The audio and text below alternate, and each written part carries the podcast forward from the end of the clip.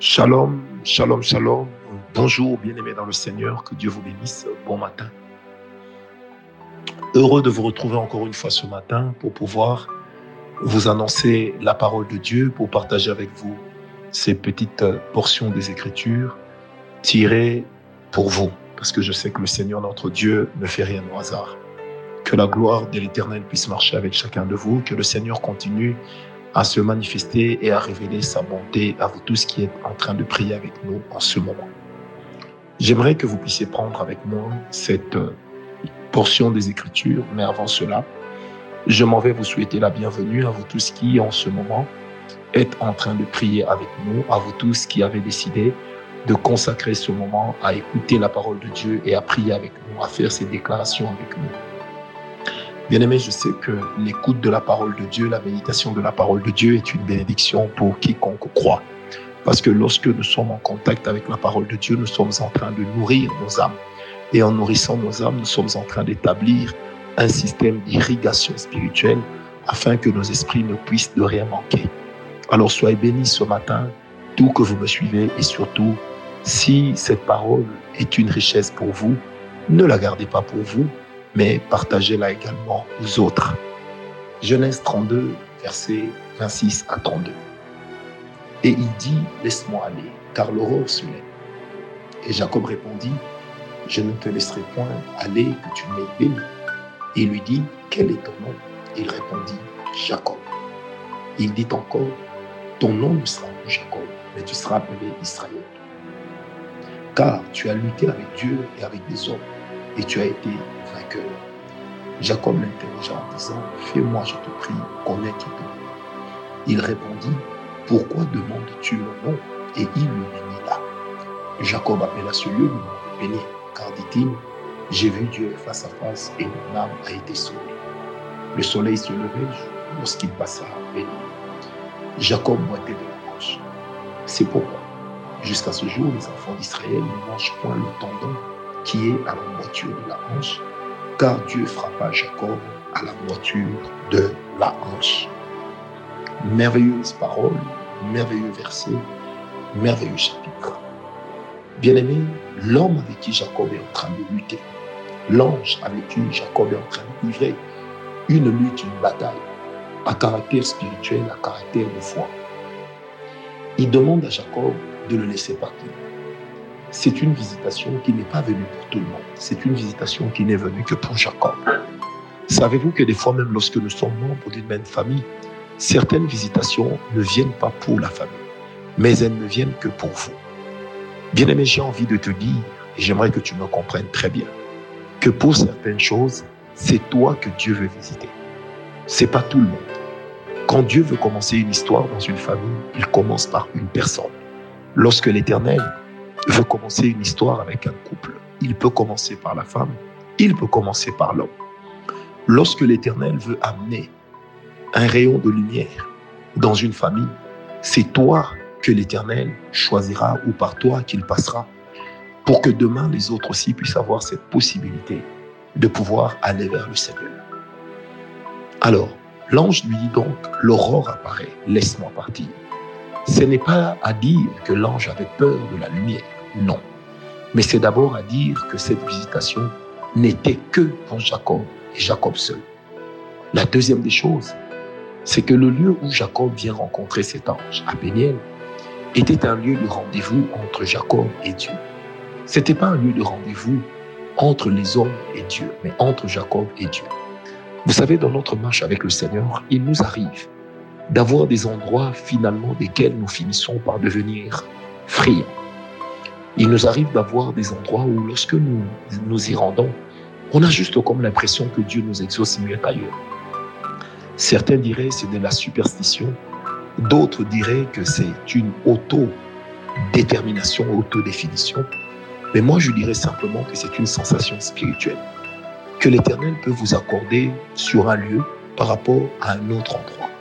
C'est pourquoi nous avons tous un endroit dans lequel on se sent bien. Nous avons tous un endroit dans lequel on se sent à l'aise. Bien-aimé dans le Seigneur, Dieu va te visiter. Et quand il te visite, laisse-le le faire. Alors l'ange pose la question à Jacob, quel est ton nom? Il répondit Jacob. Il lui dit, tu ne seras plus Jacob. Il lui donne le nom de Israël, qui signifie simplement vainqueur. Donc celui qui a lutté avec Dieu et qui est sorti vainqueur. La chose qui a lutté avec Dieu, ce ne sont pas les mains ni les coups, mais c'est d'abord la foi. La foi et encore la foi. Bien-aimé, le Seigneur peut changer le nom d'une personne. Cela peut arriver. Le Seigneur peut te donner un nouveau nom. Mais en te donnant le nouveau nom, le Seigneur ne te demandera pas forcément d'en faire la publicité. L'Éternel peut le faire, tout en décidant c'est que ça reste entre toi et lui, dans votre intimité personnelle. Bien-aimé, tout ce que nous apprenons chez Dieu, tout ce que nous voyons dans la présence du Seigneur, ne se partage pas. Ce n'est pas parce que nous avons vu une chose que nous devons la partager. Certaines choses, nous devons les garder. Certaines non, nous les gardons. Quand l'Éternel nous appelle d'un nouveau nom, c'est d'abord une destinée qui se cache dans ce nom. Car lorsqu'on donnait les noms à une personne, même par les parents, on cherchait à lui créer une destinée. On cherchait à lui accorder une vie. On cherchait à lui donner une ressemblance avec quelqu'un qu'on avait peut-être aimé, avec quelqu'un qu'on avait peut-être respecté. On cherchait à lui donner de porter le souvenir d'un endroit, le souvenir d'un événement.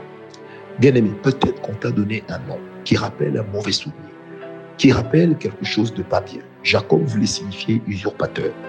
Mais l'Éternel, en passant par là, dans ce rendez-vous sacré, l'Éternel est venu changer le nom de Jacob en Israël. Dieu n'a pas dit à Jacob, va demander aux gens de t'appeler Israël. Non.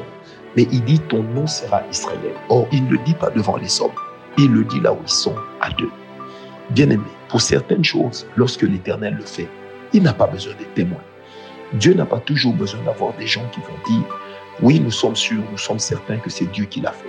Certaines choses, Dieu peut le faire dans un anonymat total, mais ça ne restera une histoire que entre Dieu et toi. Tout ne se partage pas. La révélation de Dieu dans la vie d'une personne peut se cacher derrière le nom que l'Éternel te donne. Certains d'entre nous dans la prière ont des noms que l'Éternel, par lesquels l'Éternel les appelle. Mais ce n'est pas parce que Dieu t'appelle comme ça que forcément il te demande d'imposer cela aux hommes.